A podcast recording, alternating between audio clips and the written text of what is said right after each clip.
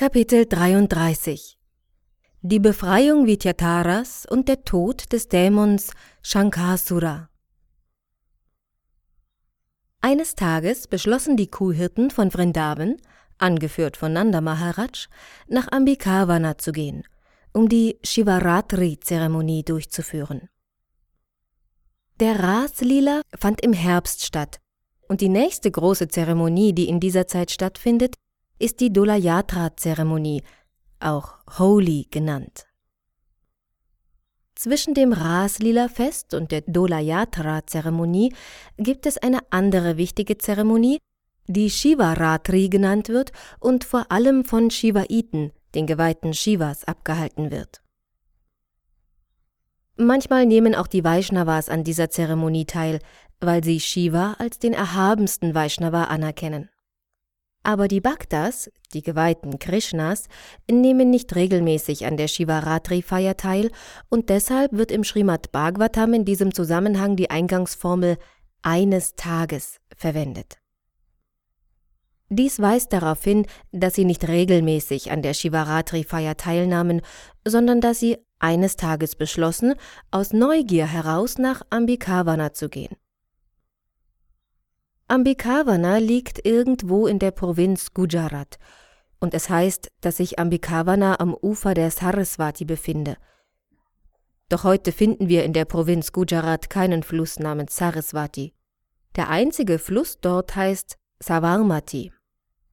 In Indien liegen alle berühmten Pilgerorte an heiligen Flüssen, wie dem Ganges, der Yamuna, Saraswati, Narmada, Godavari, Kaveri und so weiter.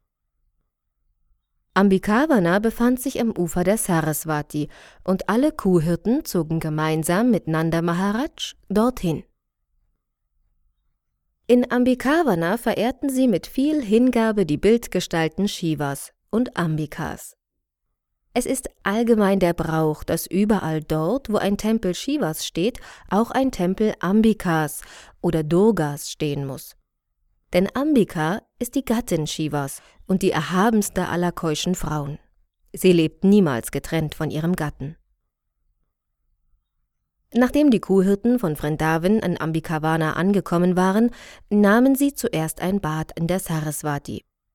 Wenn man eine Pilgerstätte besucht, ist es die erste Pflicht, ein Bad zu nehmen und manchmal auch sich den Kopf zu rasieren. Das ist das Erste, was man zu tun hat. Nachdem die Kuhhirten also in der Saraswati gebadet hatten, verehrten sie die Bildgestalten und anschließend verteilten sie an diesem heiligen Ort Spenden. Nach den Regeln der vedischen Kultur muss man den Brahmanas Spenden geben.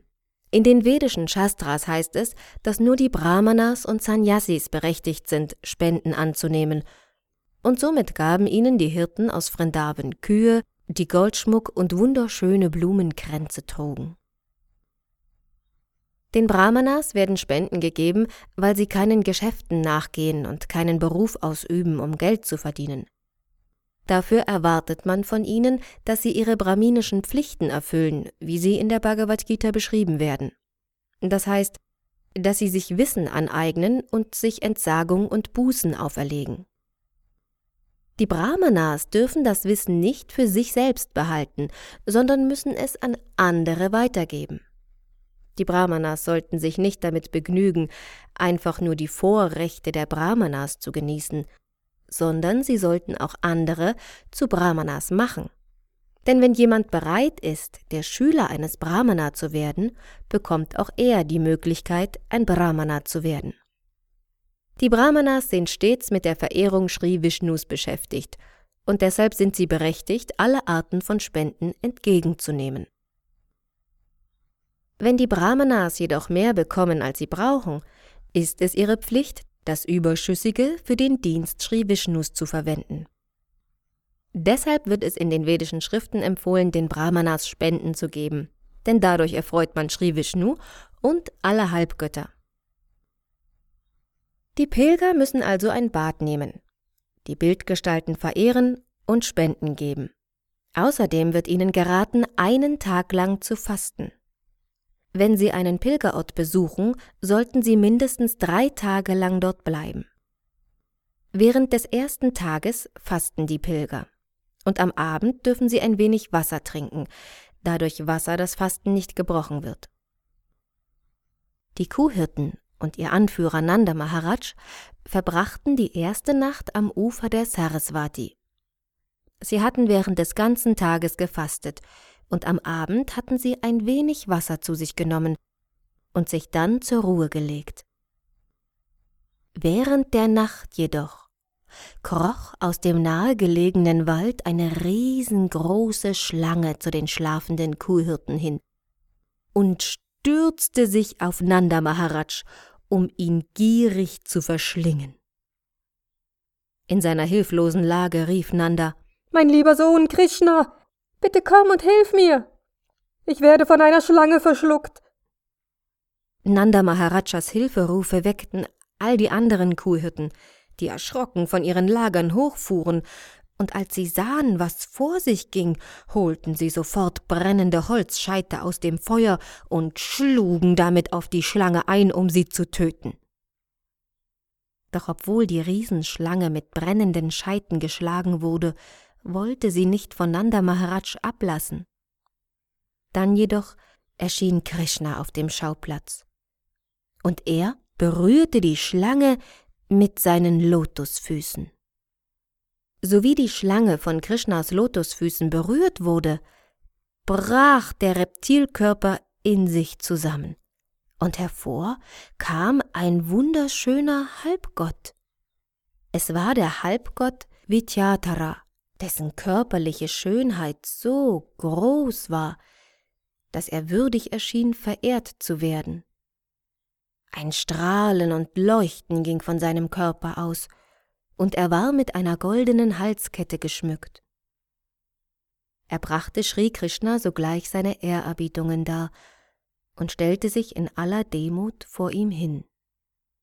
Du scheinst ein erhabener Halbgott zu sein, sagte Krishna zu Vidyadhara, und dazu scheinst du in der Gunst der Glücksgöttin zu stehen. Wie kommt es also, dass du solch abscheuliche Taten begingst, dass du im Körper einer Schlange geboren werden musstest? Daraufhin erzählte der Halbgott die Geschichte seines vorangegangenen Lebens. Mein lieber Herr, sprach er, in meinem letzten Leben hieß ich Vityatara, und ich war auf der ganzen Welt berühmt für meine Schönheit.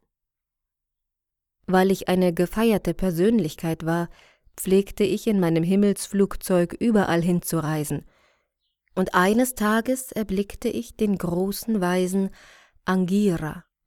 Er war sehr hässlich, und da mir meine Schönheit zu Kopf gestiegen war, wagte ich es, ihn auszulachen. Zur Strafe für dieses Vergehen verfluchte mich der Weise, den Körper einer Schlange anzunehmen. Hieraus kann man ersehen, dass ein Lebewesen, solange es nicht Krishnas Barmherzigkeit bekommt, stets unter dem Einfluss der Erscheinungsweisen der materiellen Natur steht, ganz gleich wie fortgeschritten es in materieller Hinsicht auch sein mag.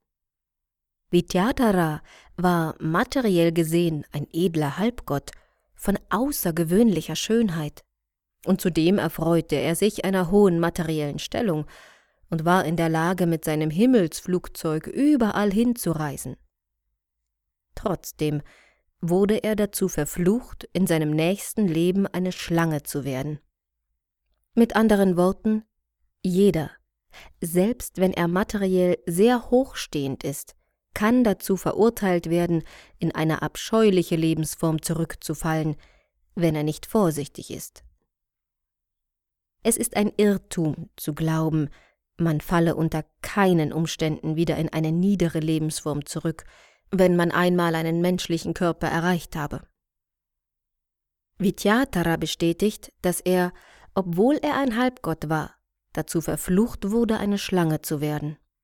Doch weil er nun von Krishnas Lotusfüßen berührt worden war, erwachte er augenblicklich zum Krishna-Bewusstsein.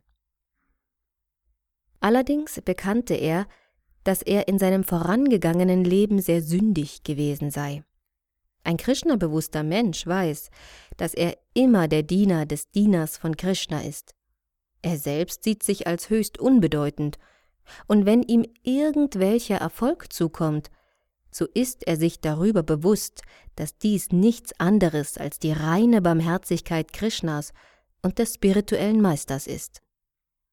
Der Halbgott Vidyatara sagte weiter zu Krishna, weil ich auf die ausnehmende Schönheit meines Körpers sehr stolz war, verspottete ich das hässliche Aussehen des großen Weisen Angira, worauf er mich verfluchte, eine Schlange zu werden. Doch nun erkenne ich, dass dieser Fluch des Weisen in Wirklichkeit gar kein Fluch war, sondern eine große Segnung.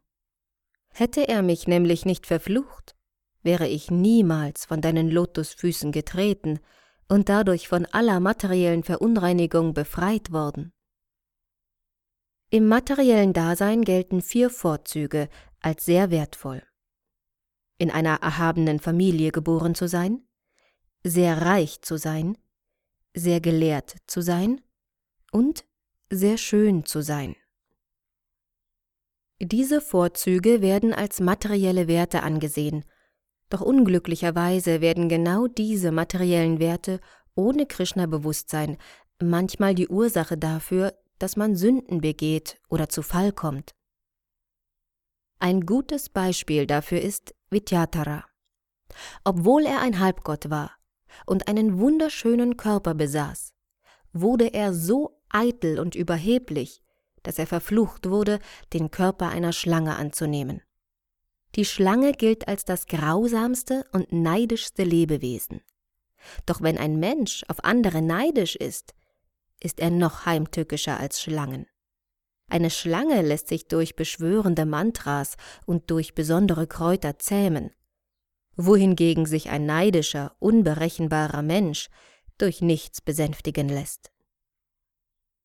Lieber Herr, fuhr Vidyatara fort, nun, da ich glaube, von allen Sünden befreit worden zu sein, bitte ich dich um Erlaubnis, in mein Reich auf den himmlischen Planeten zurückzukehren. Diese Bitte zeigt, dass Menschen, die fruchtbringenden Tätigkeiten nachgehen und sich wünschen, die materiellen Annehmlichkeiten der höheren Planetensysteme zu genießen, ihr angestrebtes Lebensziel nicht ohne die Einwilligung der höchsten Persönlichkeit Gottes erreichen können.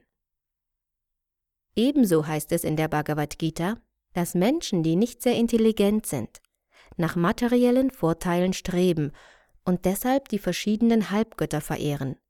Doch sie wissen nicht, dass sie die Segnungen der Halbgötter im Grunde nur mit der Einwilligung Sri Vishnus oder Krishnas erhalten. Die Halbgötter allein haben nicht die Macht, jemandem mit materiellem Reichtum zu segnen. Deshalb sollte sogar jemand, dem es nur um materielle Segnungen geht, Krishna, die höchste Persönlichkeit Gottes, verehren und sich mit seiner Bitte an ihn wenden. Krishna ist selbstverständlich in der Lage, auch materielle Segnungen zu gewähren. Es besteht jedoch ein Unterschied, ob man die Halbgötter um eine materielle Segnung bittet oder Krishna. So verehrte zum Beispiel Dhruva Maharaj die höchste Persönlichkeit Gottes mit materiellen Motiven. Doch als er dann die Gunst des höchsten Herrn erlangte und ihn von Angesicht zu Angesicht sah, wurde er so sehr zufriedengestellt, dass er nicht mehr an materiellen Segnungen interessiert war. Wenn jemand also intelligent ist, wendet er sich nicht an die Halbgötter, um sie um Segnungen zu bitten, und er verehrt sie auch nicht. Vielmehr wird er direkt Krishna bewusst, und wenn er sich irgendwelche materiellen Vorteile wünscht, wendet er sich an Krishna und nicht an die Halbgötter. Vidyatara, der auf Krishnas Erlaubnis wartete, zu den himmlischen Planeten zurückzukehren, erklärte weiter Nun, da mich deine Lotusfüße berührt haben, bin ich von allen materiellen Qualen befreit. Du bist der mächtigste aller Mystiker.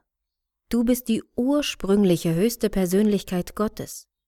Du bist der Herr aller Gottgeweihten und du bist der Erhalter aller Planetensysteme. Deshalb bitte ich dich um die Erlaubnis, in mein Reich zurückzukehren. Nimm mich gütigerweise als eine dir völlig ergebene Seele an. Ich weiß sehr wohl, dass Menschen, die ständig den heiligen Namen chanten, von allen sündhaften Reaktionen erlöst werden Ganz zu schweigen also von denjenigen, die das Glück haben, von deinen Lotusfüßen berührt zu werden. Ich bin überzeugt, dass ich nun vom Fluch des Brahmanas erlöst bin, da ich von deinen Lotusfüßen berührt wurde. Auf diese Weise erhielt Vidyadhara von Sri Krishna die Erlaubnis, in seine Heimat auf den himmlischen Planeten zurückzukehren.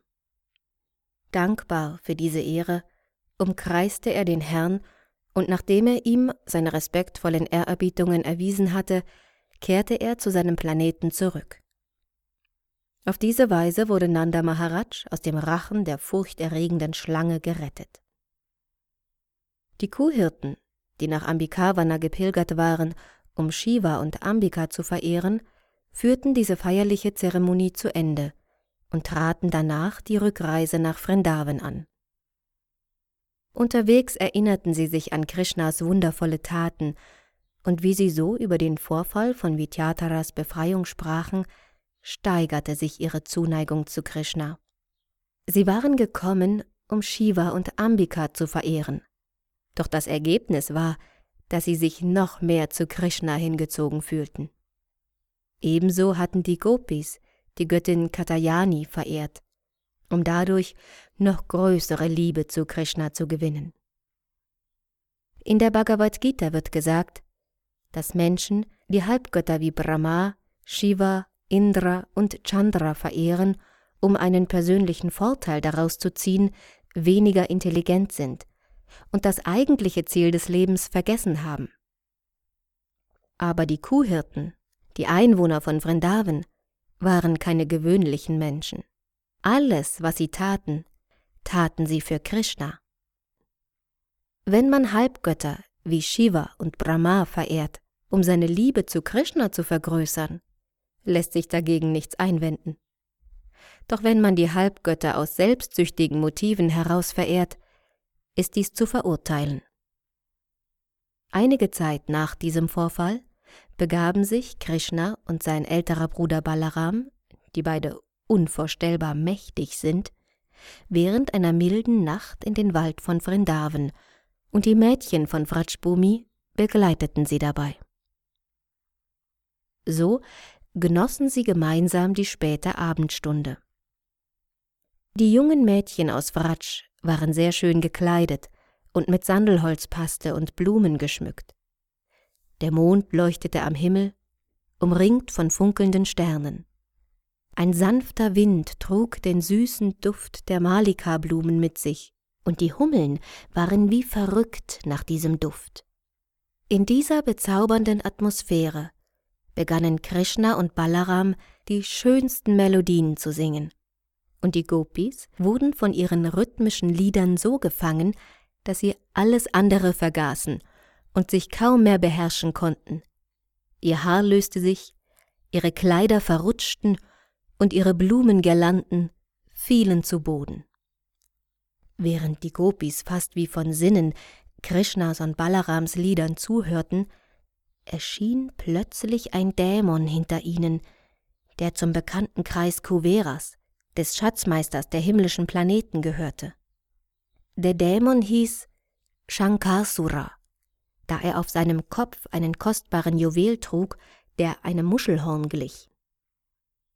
Genau wie einst die beiden eitlen Söhne Kuveras vor Stolz auf ihren Reichtum die Gegenwart Narada Munis nicht zu würdigen wussten, so war auch dieser Shankasura wegen seines materiellen Reichtums so eingebildet, dass er Krishna und Balaram einfach nur für ordinäre Kuhhirtenjungen hielt, die es sich anmaßen, die Gemeinschaft vieler schöner Mädchen zu genießen.